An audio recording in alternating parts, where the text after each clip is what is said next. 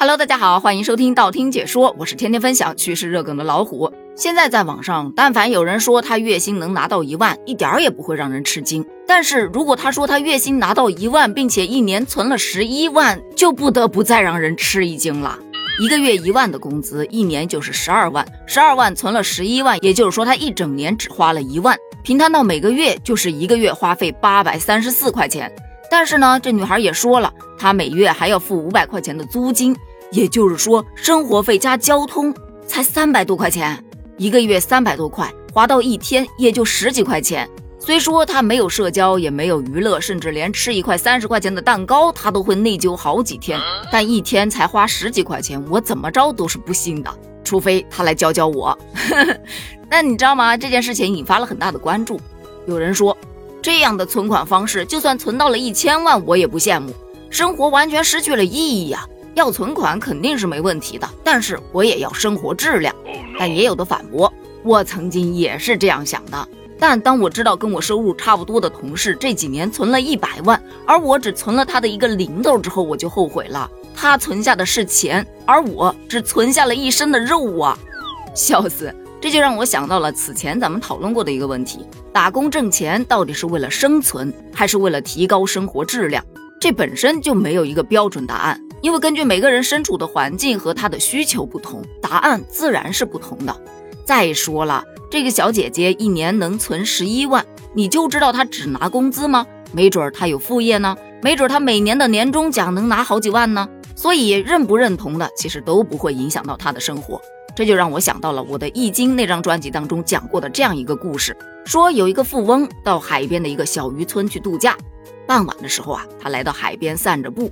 看见有一个渔民满载而归，他就上前跟这渔民聊了两句。看着他捕的鱼，他就问他：“你的渔网还很空啊，为什么不再多捕一些呢？”“哎呀，这些鱼啊，已经足够我一家人生活所需了。”“那么你一天剩下的那么多时间都在干什么呢？”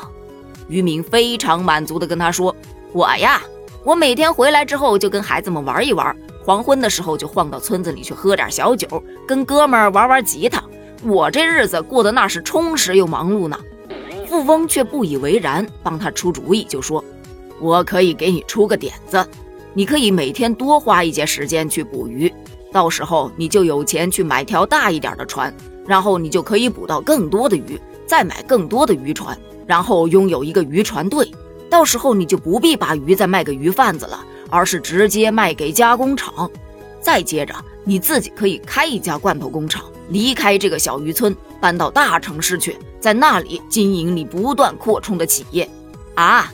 那这个要花多少时间啊？十五到二十年就够了。那然后呢？然后你就可以在家里当富翁了。时机一到，你就可以宣布股票上市，把你公司的股份再卖给那些投资大众，到时候你就发了，你可以几亿几亿的赚呢。哦，那然后呢？到那个时候，你就可以退休了。你可以搬到海边的小渔村去住，每天出海随便捕几条鱼，跟孩子们玩一玩。黄昏时候晃到村子里去喝点小酒，再跟哥们玩玩吉他。渔夫一脸自得地说：“什么呀？我现在不就达到这样的生活目标了吗？”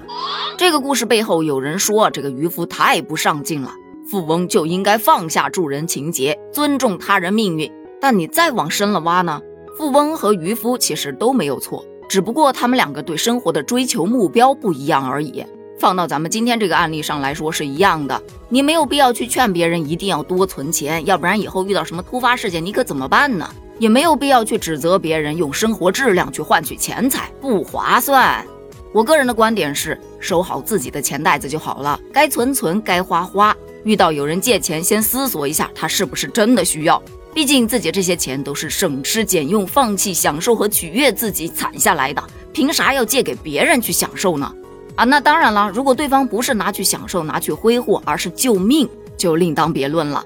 好了，咱们今天的话题就聊到这儿了。那么问题来了，你拼命打工挣钱是为了生存，还是为了提高生活质量呢？你存钱又是为了什么呢？欢迎在评论区留下你的观点哦，咱们评论区见，拜拜。